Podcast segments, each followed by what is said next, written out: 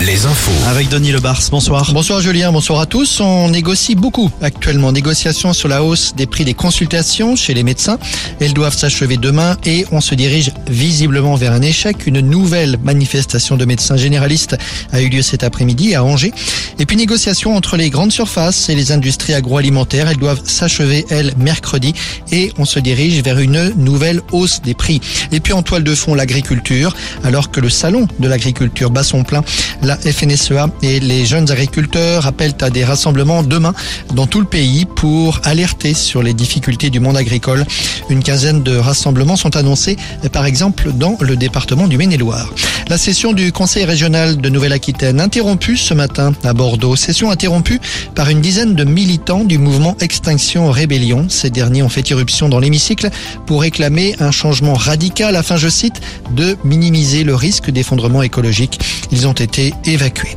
Notez par ailleurs qu'on assistera en fin de semaine à un retour des marches pour le climat. Des rassemblements sont annoncés pour vendredi à Nantes et à Rennes notamment, ou encore samedi à La Rochelle, à Bordeaux et à Tours. Voilà trois mois, trois mois quasiment jour pour jour que l'on reste sans nouvelles de Kevin et Leslie, ce jeune couple disparu dans le sud de Sèvres. Beaucoup d'interrogations et beaucoup d'inquiétudes bien sûr chez les parents des deux jeunes gens, d'autant qu'ils n'ont pas accès aux informations liées à l'enquête. Maître Andro est l'avocat du père et de la belle-mère de Leslie.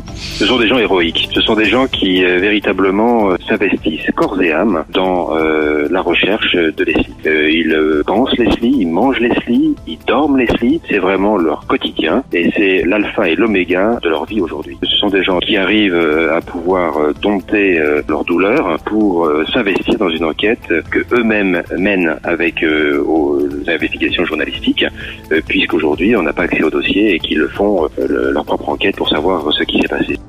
Le dossier Pierre Palmade, la Cour d'appel de Paris a donc tranché. L'humoriste devra être placé en détention provisoire, une mesure qui, selon les juges, doit faire l'objet d'une exécution immédiate. Mais dans les faits, Pierre Palmade est encore hospitalisé. Il faut attendre le feu vert des médecins.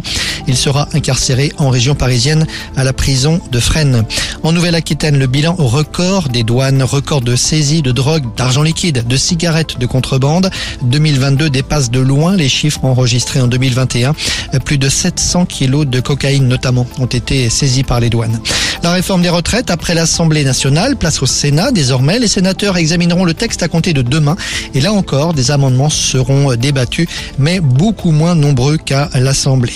À noter qu'à la SNCF, tous les syndicats appellent à une grève reconductible à compter du 7 mars, la veille de la nouvelle journée de mobilisation. Un mot de foot pour terminer. Oui, en Ligue 2, Bordeaux à Amiens ce soir, match de clôture de la 25e journée. En cas de victoire, les Girondins prendraient la deuxième place du classement derrière le Havre. Météo. La météo avec manouvellevoiture.com. Votre voiture d'occasion disponible en un clic. Ça souffle encore et c'est froid. La nuit s'annonce très froide, entre 1 et 3 degrés demain matin au thermomètre. Il faudra retrancher entre 5 et 7 degrés pour